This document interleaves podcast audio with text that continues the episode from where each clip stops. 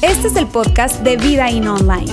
Nos alegra poder acompañarte durante los siguientes minutos con un contenido relevante, útil y práctico.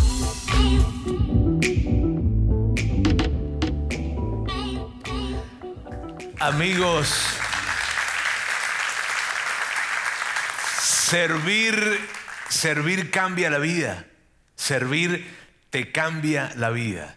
Y en el caso de todos los que estaban allí en ese video, mira, ninguno de ellos, ninguno de ellos dimensionó el impacto de lo que ellos iban a hacer. Porque el impacto de servir no es pequeño, el impacto de servir tiene que ver con las personas a quienes tú estás sirviendo, las personas que están alrededor de las personas que tú estás sirviendo y que están siendo impactadas también por el servicio que tú le das a esa otra persona, pero también quien está sirviendo. Entonces cuando tú ves el servicio, lo ves desde un lugar muy amplio, porque por alguna parte o por un lugar ciertamente estás ayudando a alguien de alguna forma con tu servicio, también estás ayudando a las personas que están rodeando a esa otra persona, sean sus hijos, sea su familia, sea su esposo, sea su esposa, sea sus vecinos, sea su compañero de trabajo, pero por una parte muy, pero muy, muy importante, te estás sirviendo a ti mismo. Porque cambia la vida el servir, tal como Damaris decía en este video, cambia tu vida el servicio, definitivamente amigos. Y hoy, hoy vamos a hablar de servicio. Hoy les voy a hacer una invitación a servir. Así es que, si tú tienes algún tiempo viniendo aquí con nosotros, de alguna manera, ¿verdad? Yo te voy a hacer una invitación a servir. Y si tal vez tú dices, Roberto, ¿cómo cuánto tiempo significa eso de, de viniendo algún tiempo? Tres, cuatro minutos más o menos. Si ya tienes algún tiempo viniendo con nosotros, pues hoy te vamos a dar y yo te voy a hacer una invitación a servir. A servir a todas las personas que están en nuestros diferentes campos. En Saltillo, nuestro, forman parte de nuestro campus en Saltillo, forman parte de nuestro campus en Ciudad de México o aquí en Monterrey también y estás conectado con nosotros en nuestra transmisión online. O si de repente tú no estás eh, en el lugar en donde tú te encuentras, no hay un campus Vida In físicamente hablando aún, todavía no lo hay. Y tú dices, ay, qué pena, si yo estuviese, yo pudiese servir. Para ti también es esta invitación. Tú, tú, también puedes servir, así que por favor mantente conectado con esta transmisión porque claro que hoy va a haber una oportunidad de servir para todos. Incluso, mírame, si es la primera vez que tú vienes con nosotros, yo estoy muy feliz de que tú estés con nosotros. ¿Por qué? Porque hoy vas a escuchar algo que tiene que ver con una conversación muy, muy, muy íntima, entre comillas, y me refiero íntima al hecho de que es una, una conversación entre nosotros interna y entonces estás llegando un domingo en el que vas a saber cosas de nosotros, por qué hacemos lo que hacemos y de la manera en que lo hacemos. Y eso probablemente te ayude a ti a decir, bueno, esta gente definitivamente está loca y yo no voy a volver más, ¿verdad? Acá, ¿verdad? O no, o a lo mejor te dice, oye, me, hace sentido lo que, lo que están diciendo, hace sentido para mí lo que, lo que están comunicando y a mí me gustaría servir, pero no sé si yo pudiese y yo te voy a contestar de una vez, Claro que sí. Aunque es la primera vez que yo estoy viniendo, sí. Si tú quieres hacerlo, definitivamente eres bienvenido para hacerlo. Hoy hay una invitación para servir. Y yo no sé si cuando yo te digo que hoy hay una invitación para servir, a ti te alegra o más bien dices, ching hoy no tenía que haber venido. Este, no sé, está bien, pero yo quiero hoy hablarte acerca de lo que significa el servir y para hacer esto yo quiero que, que voy a hablarte de una historia o alrededor de un, de un momento en la vida de Jesús. Un momento en la vida de Jesús que, que te digo, para mí es fascinante ese momento en la vida de Jesús porque hay tantas cosas que rescatar, hay tantas cosas que, que ver, hay tantas enseñanzas y principios que tomar de este capítulo de la vida de Jesús que probablemente yo te animaría a que luego tomaras ese texto donde nosotros vamos a ver que solamente vamos a escoger algunos versículos solamente y que pudieras leerlo lentamente para que rescataras tantas, tantas enseñanzas que hay allí. Y voy a darte un poco de contexto de lo que está pasando en ese momento, ¿ok? Jesús estaba en la región de Judea en ese momento. Juan es quien nos describe esto. Jesús estaba en la región de Judea y Jesús estaba viendo que las personas ya estaban notando mucho que Él estaba allí. Me refiero a que la gente estaba hablando bastante acerca de Jesús. Estaba, bastante de lo, estaban, estaba hablando bastante de lo, que, de lo que Él estaba haciendo, de lo que Él estaba diciendo. Estaban hablando de que había muchas multitudes que estaban siguiendo a un tal Jesús. Jesús. Entonces Jesús nota esto, habla con sus discípulos y les dice, mírame, saben, es mejor que nos alejemos. No es el momento, aún no es el momento de generar probablemente una confrontación acá o una tensión, no es el momento mejor. Vámonos a, vámonos a Galilea y luego nosotros volvemos. Galilea era una región que quedaba como unos 150, 170 kilómetros hacia el norte. De hecho, quiero mostrarte acá más o menos dónde quedaba. Jesús estaba por acá. Ok, estaba en Jerusalén, estaba en la región de Judea.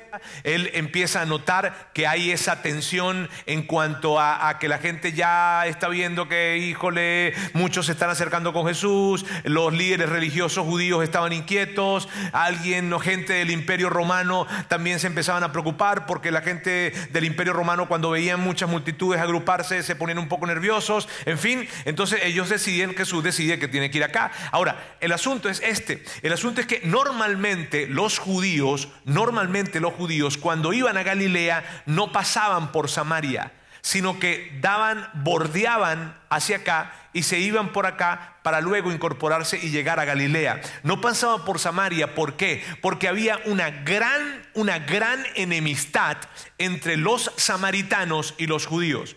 Había una gran enemistad que tenía cientos y cientos y cientos de años esta enemistad. Entonces lo que hacían los judíos era, por dos razones. Uno, porque había una gran enemistad. Y segundo, porque ellos consideraban que, según su tradición judía, estar cerca de un samaritano, estar compartiendo con un samaritano, estar pisando tierra samaritana, era inclusive atentaba contra la tradición judía. Entonces no lo hacían, sino que bordeaban esto. Solo que Jesús es Jesús. Y Jesús dijo, pues no, yo voy a pasar por Samaria. Y, esas son las cosas que, míreme, honestamente, esas son las cosas que a mí tanto me encantan de Jesús. Porque Jesús dijo, no, ¿por qué voy a bordearlo? Yo voy a pasar por Samaria, yo tengo que ir a Samaria. De hecho, de esa manera. Y vamos a ver cómo Juan lo describe. Juan lo describe de esta manera. Vamos a leerlo juntos. Dice, en el camino tenía que pasar por Samaria. Ahora, tenía que pasar por Samaria no era porque él porque era obligatorio pasar por Samaria. No, él podía bordearla como lo hacían todos los judíos de ese tiempo. Solo que él dentro de sí, dentro de él, él sabía que él tenía que pasar por Samaria. Él tenía que pasar por Samaria, entonces llegó a una aldea samaritana llamada Sicar.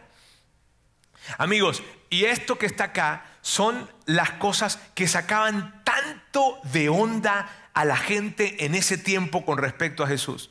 Los que estaban alrededor de Jesús, cuando veían ese tipo de cosas, porque tú y yo leemos esto y probablemente lo podemos leer muy rápido. Si no entendemos todo el contexto, decimos, ah, pues Jesús fue a Sicar y ya. No, pero es que no era sencillo ir a Sicar. No estaba fácil que fuera a Sicar. Y los, y los discípulos que estaban alrededor de él y los judíos que lo conocían y que sabían que estaba pasando por ahí, estaban diciendo, pero ¿qué onda con Jesús? ¿Por qué tiene que ir a Samaria? Yo no sé, yo si yo trato de pensar esto, yo no sé, sería a lo mejor como ver a alguien eh, con una playera de los rayados sentarse en medio de la barra de los tigres. ¿Es una buena comparación? Sí, ¿verdad? Porque hasta lo puede matar, ¿verdad? A lo mejor, pues bueno, es algo como eso. No se trata de conseguir una analogía y no, no, no, no, no logro conseguirla, tal vez esa sea buena. Pero el punto es que eso era lo que sacaba de onda. ¿Qué sentido tiene que vas a hacer en Samaria? Ahora, lo que viene, lo que describe Juan después, es más complicado todavía. Y vamos a verlo. Dice, allí estaba, en ese lugar, en Sicar, estaba el pozo de Jacob. Y Jesús, cansado por la larga caminata que había traído, se sentó junto al pozo cerca del mediodía. Un poco tiempo después, llegó una mujer samaritana a sacar agua. Y Jesús le dijo, por favor, dame un poco de agua para beber. Ahora, miren bien, en esta escena que estamos leyendo acá, y te digo, tú y yo, si no entendemos todo el contexto, nosotros decimos, ah, pues mira, Jesús estaba allí, se cansó un poco porque la, la, caminata no estaba corta, ¿verdad? Y entonces le pidió algo de beber a una mujer samaritana. Pero en esta escena que te estoy diciendo, todo está mal, todo. Según la tradición judía, lo que está haciendo Jesús aquí, todo está mal, porque en primer lugar está en un lugar en donde Él no tiene que estar ni debe estar, que es en tierra samaritana. En segundo lugar, Jesús es un rabino y un rabino no le podía hablar en público a una mujer, ni siquiera a su esposa. Y aquí Jesús está hablándole en público a una mujer. Ahora, no le está hablando a cualquier mujer, le está hablando a una mujer samaritana. O sea, la cosa es peor aún. Y por si fuera poco, Jesús le está pidiendo un favor a una persona samaritana. Y el favor que le está pidiendo Jesús a esa persona samaritana implica que va a tener que tomar una vasija que le pertenece a un samaritano y la va a colocar en sus labios para poder tomar agua. Y puede que tú y yo no lo entendemos, aunque hoy en día lo podemos entender, ¿no? Porque vamos a decir, híjole, COVID. ¿no? Este, ajá, tú no vas a tomar de la vasija de nadie. Pero bueno, el punto es este. El punto es, amigos, que en este relato, en esta pequeña parte de la historia, cuando se trata de ver lo que está pasando allí, Jesús está en un lugar donde no debe estar, está hablando con quien no debe estar hablando, está hablando en público con una mujer, está pidiéndole un favor y además está exponiéndose a tomar de una vasija de una persona samaritana. Mírenme, amigos, ustedes no, no, no, o sea, no nos podemos nosotros imaginar lo que representaba para los judíos esto, porque el desprecio que había entre los judíos y los samaritanos no era pequeño. La manera en cómo se veían entre ellos era algo sumamente, sumamente complicado. Y lo que estaba haciendo Jesús atentaba contra cualquier, cualquier escenario de una persona religiosa judía de ese tiempo. Al mismo tiempo, amigos, esas son las cosas que a mí me inspiran tanto de la vida de Jesús. Porque Jesús estaba yendo en contra de todo lo religioso en ese momento. Jesús estaba yendo, si, si había allí, si allí hubiese una persona de la, de, que pertenecía al templo de los, de los judíos, bien sea fariseo o saduceo, el que fuese, que estuviese allí y está viendo lo que Jesús está haciendo, estaría diciendo mal, mal, mal, mal, mal. Porque para los religiosos de ese tiempo, lo que estaba haciendo Jesús era algo muy malo. Entonces, esa es una de las cosas que a mí particularmente me emocionan tanto. ¿Por qué? Porque Jesús, ante los religiosos de ese tiempo, él ante los religiosos de ese tiempo se veía mal, mal, mal, mal. Y por eso a mí me encanta, porque si hay algo que yo y como iglesia nosotros queremos hacer es ir en contra del pensamiento religioso de este tiempo. Y, yo me pregunto, ¿por qué, ¿por qué Jesús tenía que ir a hablar con una samaritana? ¿Por qué Jesús tenía que ir a Samaria? ¿Y por qué Jesús tenía que hablar con una mujer samaritana, interactuar con ella, pedirle, pedirle un favor? ¿Por qué? Porque Jesús sabía algo, Jesús sabía y entendía que en ese lugar había personas que necesitaban escuchar de Él. Y como había personas que necesitaban escuchar de él, Jesús fue más allá de lo que la religión dijera. Y eso, amigos, te digo, me encanta. Eso es lo que a mí me inspira. Les digo a nosotros como iglesia, aquí, si tú eres parte de Vida Hino, si tú es la primera vez que tú estás con nosotros, nos estás viendo en esta transmisión, quiero que entiendas algo. Nosotros queremos, nos apasiona poder ir en contra de un pensamiento religioso. De hecho, hay veces pienso y digo, híjole, como que no estamos haciendo cosas suficientemente disruptivas aquí. Hay veces como que me frustra un poco también. Porque yo veo a Jesús haciendo cosas totalmente disruptivas. De hecho, las personas que vienen a este lugar, las personas que ven nuestras transmisiones muchas veces, los que son más religiosos son los que menos les gusta nuestra iglesia. Gracias a Dios. ¿Sabes? Jesús rompió con todo paradigma religioso en ese tiempo y es la razón por la que nosotros hoy en día hacemos lo que hacemos, porque nosotros entendemos que en esta ciudad, en Saltillo, en Ciudad de México, en Monterrey y en muchísimos lugares hay tanta gente que necesita escuchar de Jesús. Necesitas saber acerca de Jesús, pero no como tradicionalmente hoy se entiende la palabra, de Jesús, la palabra Jesús, porque tristemente amigos, y esto lo digo con mucho dolor, tristemente cuando se nombra la palabra Jesús en cualquier contexto, se ah, esa persona es religiosa. Cuando alguien habla, no, Jesucristo, ah, ese es religión, ah, ya eso es religión. Entonces ya dejemos de hablar de eso.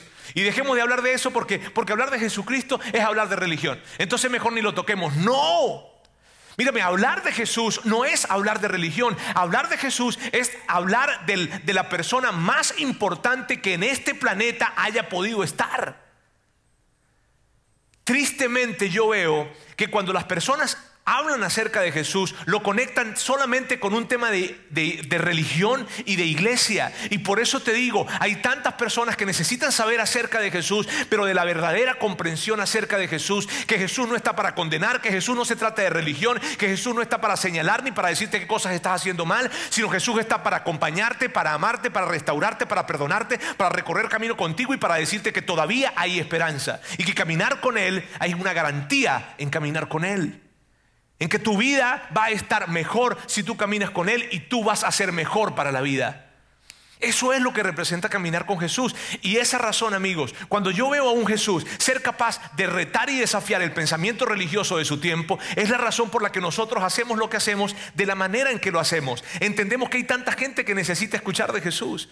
La semana pasada alguien se acercaba conmigo al terminar la reunión y era algo que me emocionaba muchísimo. Se acercaba y me decía, ¿sabes qué? Gracias por el mensaje de la semana pasada. Él me decía y me lo decía, me lo decía con, su voz de alguna manera entrecortada. Y me decía esto, estas fueron sus palabras literales. Me dijeron, si a mí me hubiesen explicado las cosas de la forma en como yo lo escuché hoy aquí, la historia sería diferente.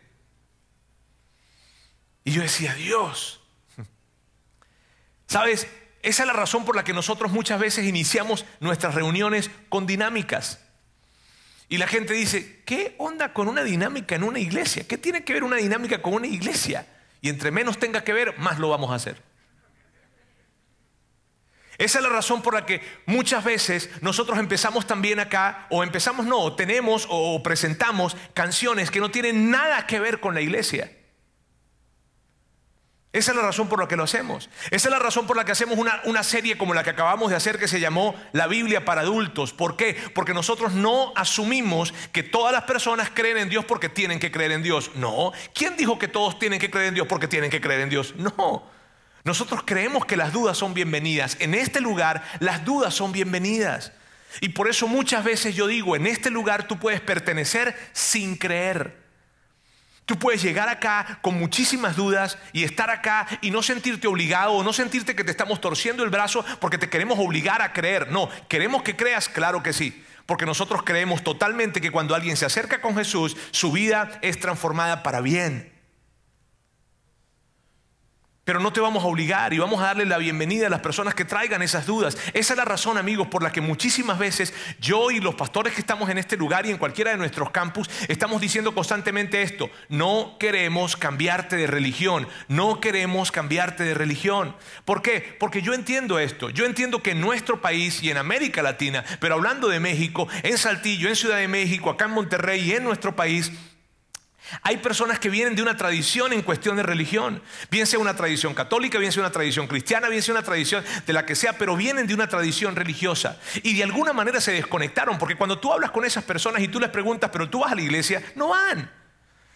Pero van en, van en diciembre o van en Semana Santa o van cuando, cuando hay un evento, en, en una boda o algo de esto, pero no van. Y entonces nosotros, y entendemos que ellos de alguna manera les gustaría escuchar algo acerca de Dios, les gustaría reconectarse de alguna manera con Dios, les gustaría entender la Biblia de una manera práctica para aplicarla en su vida, en su matrimonio, en su trabajo, en la relación con sus hijos, les gustaría. Pero la idea de que tienen que cambiarse de religión cuando van a algún lugar les asusta y entonces dicen, claro que no. Por eso yo digo y, e insisto y lo digo hoy en día también, no queremos cambiarle la religión a nadie. Lo que queremos es que la gente pueda tener una relación creciente con Jesucristo. Eso es lo que queremos. Si se quiere llamar agnóstico, ateo, católico, cristiano, lo que sea, robertiano, como quiera, se puede llamar, no pasa nada. Lo que nosotros amamos y queremos es que la gente crezca en la comprensión de que Jesús les ama. Amigos, esa es la razón por la que nosotros invertimos tantos recursos en los ambientes de familia. Si tú, tú, tú normalmente estás acá y, disfrutas del auditorio, pero no, no, normalmente a lo mejor no conoces nuestros ambientes de familia acá, ni nuestros ambientes de familia tal vez en Ciudad de México o en Saltillo, pero es la razón por la cual nosotros invertimos tanto tantos recursos económicos, esfuerzo, dinero, trabajo duro en nuestros ambientes de familia. ¿Por qué? Porque nosotros estamos convencidos que los niños, los jóvenes, los adolescentes necesitan escuchar de Jesucristo, el mejor personaje de toda la historia, y escucharlo de una manera correcta y de una manera relevante para ellos. Porque cuando vienen aquí a, a sentarse con nosotros acá, se duermen. Se duermen ustedes conmigo, imagínense ellos. Ahora, porque ellos necesitan escucharlo en otro tipo de ambiente y de otra manera. Mírame, hace poco me enteré de algo que les digo, miren, me daba una cosa por dentro que no te la puedo describir. Me enteré de una niña que fue a una iglesia, a una clase de Biblia en una iglesia. Y en esa iglesia la sentaron aparte de todos los niños porque ella era hija de unos padres divorciados. ¡Ah!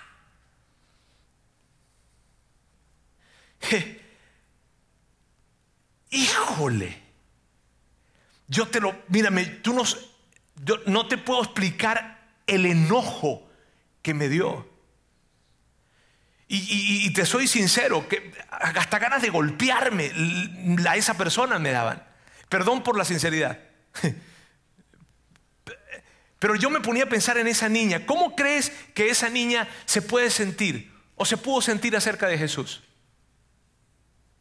¿Qué idea ella tendrá luego en su adolescencia y en su juventud cuando recuerda que ella fue a una iglesia pero la, rechazaron y la sentaron totalmente aparte porque sus padres eran divorciados. ¿Creerá ella que Dios es un Dios que ama, que recibe y que acepta? No, ¿por qué? Porque hubo alguien, un... alguien que llegó a rechazarla de esa manera. Algo totalmente en contra de lo que Jesús nos enseñó. A mí, yo, yo, cuando yo escuchaba esa historia, yo decía, me encantaría hablar con la mamá de esa niña y decirle, trae, vente para acá y trae a tu hija para acá, porque tu hija no tan solo tiene un lugar aquí, sino que tiene un lugar de honor acá. Eso me llenaba de tanta impotencia. Esa es la razón, amigos, por la que nosotros queremos pelear en contra de la religiosidad y seguir haciendo cosas disruptivas en este lugar y en cualquiera de nuestros campus. Ahora, volvamos a la historia, porque me puedo perder fácilmente diciéndole esto. La, historia tiene que ver con, con que la mujer samaritana está hablando con Jesús y en la conversación que están teniendo suceden cosas espectaculares. Porque en la conversación que están teniendo, luego tú puedes revisar la detalle, pero en la conversación que están teniendo resulta que la mujer samaritana queda, queda en evidencia que ella había tenido cinco esposos. Jesús le dice, Jesús le dice, no es que ella le dice, Jesús le dice que tú has tenido cinco esposos y con el que vives actualmente no es tu esposo. Tremendita la muchacha. Ahora en la conversación inclusive surge un tema teológico, Jesús no, le da mucha importancia a la pregunta teológica que ella está teniendo y en medio de la conversación ella le dice, míreme, pues será el Mesías que tal vez venga, cuando venga el Mesías nos, nos enseñará y nos ayudará a entender todas estas cosas. Y Jesús mirándola a la cara, a sus ojos, le dijo, yo soy el Mesías. ¡Wow!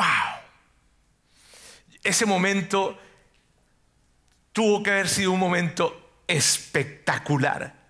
Mírame, yo, esa mujer quedó impactada, impactada porque vio que su vida quedó descubierta por alguien que no la conocía e impactada porque él que tiene enfrente se dice, dice ser el Mesías, ella está viendo que es el Mesías y al mismo tiempo no entiende cómo el Mesías se acerca a ella.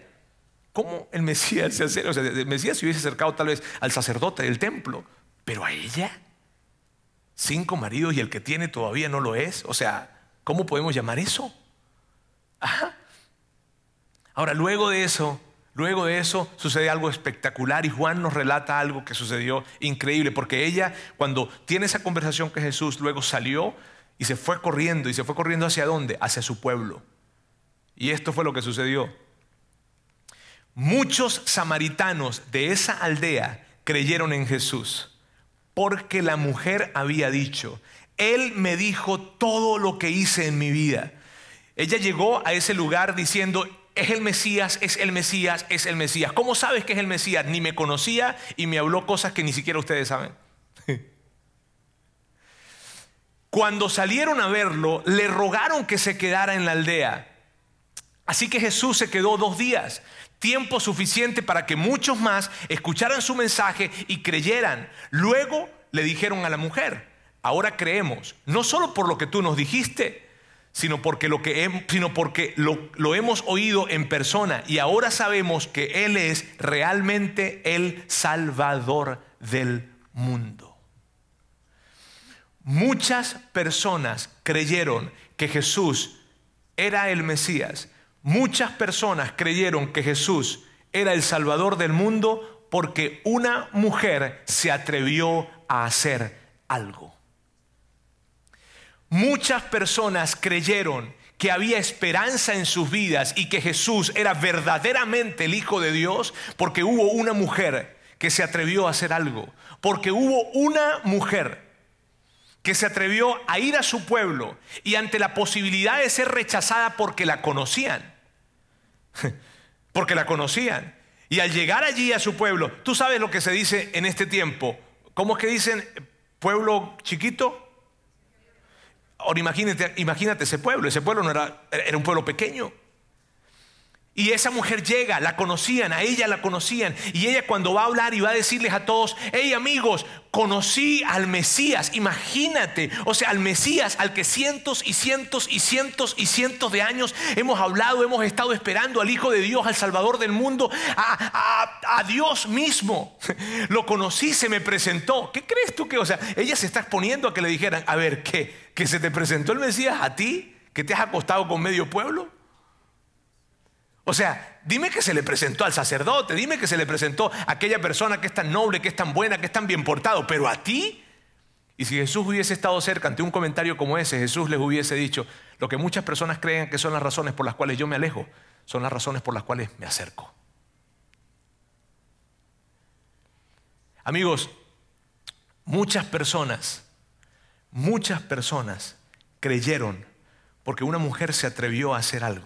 Yo no dejo de pensar, yo no sé, pero yo leo la Biblia de esa manera, ¿está bien? Y cuando leo las historias las leo de esa forma. Yo no dejo de pensar en la historia de las personas que vivían en ese pueblo. En la historia de las personas que en ese momento se conectaron con la realidad de que Jesús era el Mesías y que estaba allí. Yo, me pongo a pensar, ¿qué, ¿qué habrá pasado con sus vidas? ¿Qué habrá pasado con sus familias? ¿Qué habrá pasado con sus hijos? Yo me imagino cuando ellos crecieron y ya se hicieron grandes y, tenían nietos y llegaron a tener nietos y sus nietos acercándose a hablar con sus abuelos. Abuelo, abuelo, abuelo, cuéntanos otra vez la historia cuando el Hijo de Dios visitó nuestro pueblo. ¿O tú crees que eso no iba a pasar? ¿Tú crees que eso no iba a pasar? Abuelo, abuelo, cuéntanos otra vez esa historia. Y se quedó. Y dígame, dígame en la familia donde se quedó. Abuelo, cuéntanos Cuéntanos, ¿cuál fue la cama donde durmió? Todo un pueblo cambió su historia porque una mujer se atrevió a hacer algo. El impacto de nuestro servicio y el impacto de lo que nosotros hacemos no se puede medir. Así como no se puede medir ni se puede contabilizar el impacto de lo que esa mujer hizo, a tal punto de que hoy, dos mil años después, tú y yo estamos hablando acerca de ella y la estamos colocando como un ejemplo. Amigos, eso es increíble. Cuando alguien se atreve a hacer algo, el impacto de ese algo que hace no es algo que tú puedas medir, no es algo que se pueda ver. Y mi desafío para ustedes el día de hoy, mis querida gente de acá de Monterrey, de Saltillo, de Ciudad de México y de donde nos estés viendo, mi desafío para ti es este, haz algo. Atrévete a hacer algo. Atrévete a hacer algo. Mírame, muchos de ustedes han venido a este lugar o, a, en nuestros campos o han escuchado la transmisión o el podcast y de alguna forma ustedes han recibido algo de parte de Dios. Ustedes han recibido esperanza. Ustedes a lo mejor escucharon un mensaje que les ayudó a tomar una decisión. Me canso de escuchar historias de personas que me dicen eso y que nos dicen eso. Vinieron para acá y escucharon un mensaje que les ayudó a tomar una decisión que tenían que tomar. Me, canso de escuchar personas que vinieron acá y que de repente en el tiempo de la música experimentaron lo que ellos necesitaban experimentar para poder seguir hacia adelante porque sentían que no tenían esperanza. Me canso de escuchar personas que me dicen, ay, es que traje a mis hijos y ahora no quieren dejar de venir. Ay, qué mala idea fue traerlos. Y muchos se quedan acá tal vez porque vieron algo increíble sus hijos. Y claro, cuando un padre escucha que un hijo le dice, papá, papá, llévame a la iglesia, híjole, yo no voy a, voy a ir para allá si no quiera ir. Este, pero, pero, pero que mi hijo quiera ir a, escuchar acerca de Dios, claro que sí. Muchos de ustedes han, han percibido y han recibido el beneficio de, estar en una iglesia, de estar en cualquiera de nuestros campos, en Ciudad de México, en Saltillo, porque son historias que escuchamos en todos nuestros campos. Muchos de ustedes, amigos, pero quiero que sepan algo. Eso sucedió porque alguien se atrevió a hacer algo. Eso sucedió porque hay un grupo de voluntarios que se atreven todas las semanas a estar alimentando nuestras redes sociales.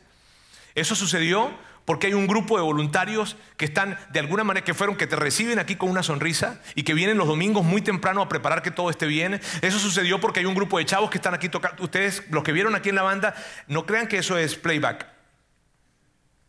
Ellos hacen un increíble trabajo. ¿Por qué? Porque entre semana están practicando, están ensayando y están ensayando y están practicando y lo hacen con todo su corazón y vienen para acá bien temprano. Eso sucedió porque ahí eh, eh, detrás de, volteen, volteense con toda confianza. Ahí mira, hay una cabinita que está ahí en el medio. Si ven esa cabinita que está en el medio, aunque ustedes no lo crean, ellos no están jugando.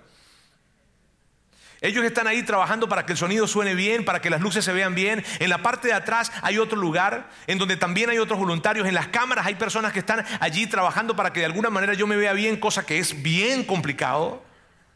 Hay un cuartito aquí que tú no conoces ese cuartito, pero en ese cuartito que está ahí al lado es donde nos aseguramos que toda nuestra transmisión en línea salga bien. A ellos nadie los ve, ellos están encerrados en ese cuarto, asegurándose de que la transmisión salga bien y de que cualquier comentario que nos hagan en las redes sociales allí se pueda colocar y se escriba y se le conteste.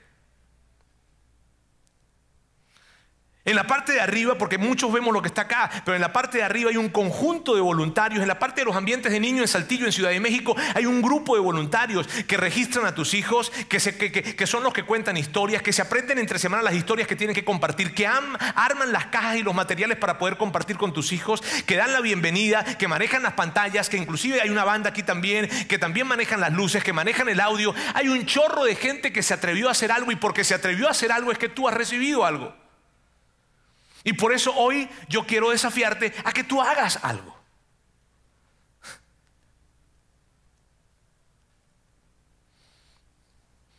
Y me atrevo a hacerlo, aunque inclusive pueda ser incómodo para mí y para ti. Para mí no tanto. Pero aunque pueda ser incómodo para ti, yo me atrevo a hacer esto. Y me atrevo a desafiarte a que tú hagas algo. ¿Por qué? ¿Por qué me atrevo? Porque no es algo para mí. Porque no es el reino de Roberto el que estamos construyendo, sino se trata de que más y más personas necesitan escuchar acerca del Salvador del mundo. Más y más personas necesitan escuchar a Jesús, pero de una forma correcta, no como algo religioso y mucho menos como alguien que está sentando a una niña aparte en una banca porque es hija de divorciados. Por favor. Tienen que haber más iglesias como Vidaín. Tienen que haber más lugares, tiene que haber más mensaje que se entregue de una manera amigable y que se le dé permiso a la gente a no creer. Por eso me atrevo a hacerlo, amigos. Por eso me atrevo a hacerlo, porque no es para mí. Es por porque entiendo que hay tantas personas cuando yo escucho las historias, mírame, cada persona es una historia. Y cuando yo escucho las historias de personas que están probablemente cerca de mi casa, cerca de, los, de los familias de, los que estudian con mis hijos y escucho sus historias, escúchenme, lo que viene a mi mente es, Señor, ellos te necesitan a ti. Y son tantas historias de tristeza y dolor porque alguien no pudo conectarse con Jesús. Porque ellos son malos, no. Porque hay un grupo de personas como yo que no estamos haciendo el suficiente esfuerzo para que el mensaje más importante del mundo llegue a sus corazones. Y por eso yo quiero desafiarles a servir. Y yo entiendo, amigos, que, cuando se trata de servir hay cosas que, se vienen a tu mente. Yo entiendo que puede ser que, tú digas, híjole, es que Roberto, eh, es que yo, yo, yo me porto muy mal. Es que tú no sabes lo mal que yo me porto. Yo, yo, yo, híjole, si tú supieras cómo yo me porto. La mujer samaritana es una niña de pecho. Te quiero decir algo. No importa cómo tú te portas. Porque no se trata de ser apto para servir, sino se trata de que servir te hace apto. No se trata de que tienes que estar preparado para servir, ni ser santo para servir, sino más bien el servir te prepara, el servir te cambia. Y, o puede que tú digas, Roberto, lo que pasa es que yo no sé hacer, yo no, yo no sé esto de las cámaras, esto de agarrar de, de, con los niños, no yo, no, yo no sé hacer nada de eso. Mira, te puedo asegurar que muchas de las personas que sirven en este lugar, la, primer, la primera vez que agarraron una cámara fue la cámara que nosotros le dimos. La primera vez que estuvieron enfrente de alguien, de unos niños, me encantaba la historia de Gaby al principio, que decía, yo no hablo muy bien en público, y no tienes que hablar bien en público, si hay tantas cosas que hacer acá. Pero no se trata de que sepas o que no sepas. Mira, te aseguro, te aseguro que tu historia cuenta y tu vida cuenta. Y puede que tú digas también, Roberto, lo que pasa es que yo estoy pasando por una situación muy difícil en mi vida. En este momento es algo muy complicado lo que estoy viviendo. Y, yo te, te voy a decir algo que yo he aprendido a través de los años. Las historias más difíciles de nuestras vidas, Dios las convierte en relatos de triunfo cuando nosotros nos atrevemos a servir a otros. Y eso que estamos pasando y ese dolor que estamos viviendo probablemente y definitivamente es lo que más necesita alguien escuchar. De hecho, y, quiero ir más allá, si tú de alguna forma habías servido acá en, Ciudad acá en Monterrey en Ciudad de México, en Saltillo, pero te estás tomando un tiempo, te tomaste un break para servir, te voy a decir con todo el respeto y el cariño del mundo, retómalo. Retómalo. Y no me atrevería jamás a decirles esto si con mi historia yo no pudiera decirlo. Amigos, por más de 12 años yo trabajé como consultor de tecnología de información y fui gerente de una empresa. Cuando estaba en esa empresa, luego fui promovido a un puesto de gerencia regional en Venezuela, en donde tenía un alcance mucho mayor. Y yo recuerdo que cuando yo fui promovido, yo fui a hablar con mi pastor para decirle, no puedo servir. Porque ahora voy a empezar a viajar mucho y ahora voy a tener que estar acá y allá y esto y tengo que bajarle el ritmo del servicio. Y él entendió porque él era un hombre sumamente sabio y me decía, está bien, no, no te preocupes Roberto, sirve lo que puedas. Y entonces yo eh, dejé de servir el, el tiempo que estaba sirviendo normalmente. ¿Y sabes qué fue lo que pasó? Que sin darme cuenta, sin darme cuenta, me empecé a perder y a perder y a perder en mi egoísmo. Y empecé a crear dentro de mí lo que yo naturalmente creo. Empecé a crear una historia ensimismada, una historia en la que la persona más importante de esa historia era yo. Y cuando empecé a darme cuenta de esto, lo que hice fue que de inmediato dije, no puede ser, me estoy perdiendo. O sea, estoy pensando que la persona más importante en este mundo soy yo y que todo lo que tengo que hacer tiene que ver para mí y para los míos. Y no. Entonces recuerdo que fui y hablé con, con Álvaro en ese momento y le dije, ¿sabes qué? No voy a retomar el servicio y no me importa si tengo que forzarme y no me importa si tengo que llegar tarde y tengo que meterme a servir, no me importa. ¿Sabes por qué? Porque necesito servir, porque si no estoy sirviendo me estoy perdiendo, porque si no estoy sirviendo me estoy perdiendo en mi egoísmo. Y eso fue lo que me pasó a mí. No quiero decir que a ti te va a pasar lo mismo, pero te quiero decir lo que me pasó a mí. Y entonces retomé el servicio. Y tuve la misma, mírame, tuve la, el servicio me rescató de mi egoísmo. El servicio me permitió a mí inclusive aprender cosas que necesitaba aprender y que necesitaba mantener de una manera práctica en orden y que de otra manera no podía porque me perdía, viejo, me perdía. Y la misma tentación la tuve cuando me fui a casar. No, ahora voy a tener que hacer muchas cosas más. Y atender a Sandra me, es mucho. Y la misma tentación la tuve cuando fui a tener mi primera hija. No, ahora viene mi niña, ahora tengo que estar con ella y los trasnochos y todo esto. ¿Sabes qué? Nunca dejé de servir. Nunca dejé de hacerlo. Y nunca dejé de hacerlo porque entendía esto. Yo necesito cuidarme y rescatarme de mí mismo. Yo no me puedo dejar en manos de mí mismo porque soy la peor persona en la que puedo caer. Además, el servir en ese tiempo me mantuvo aprendiendo cosas que yo necesitaba saber para esa temporada de la vida que tenía enfrente y que era nueva y desconocida para mí. Amigos, el servir me mantuvo teniendo el corazón que Dios quería que yo tuviese.